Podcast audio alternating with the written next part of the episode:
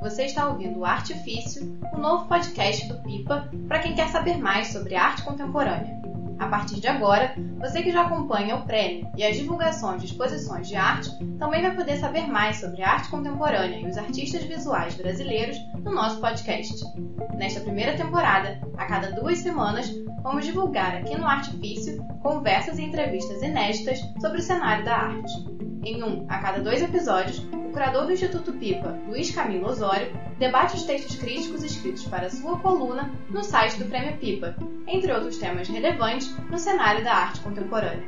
Nos demais episódios, questionamos outros curadores, pesquisadores e artistas acerca de novidades, tendências e polêmicas que envolvem o mundo da arte.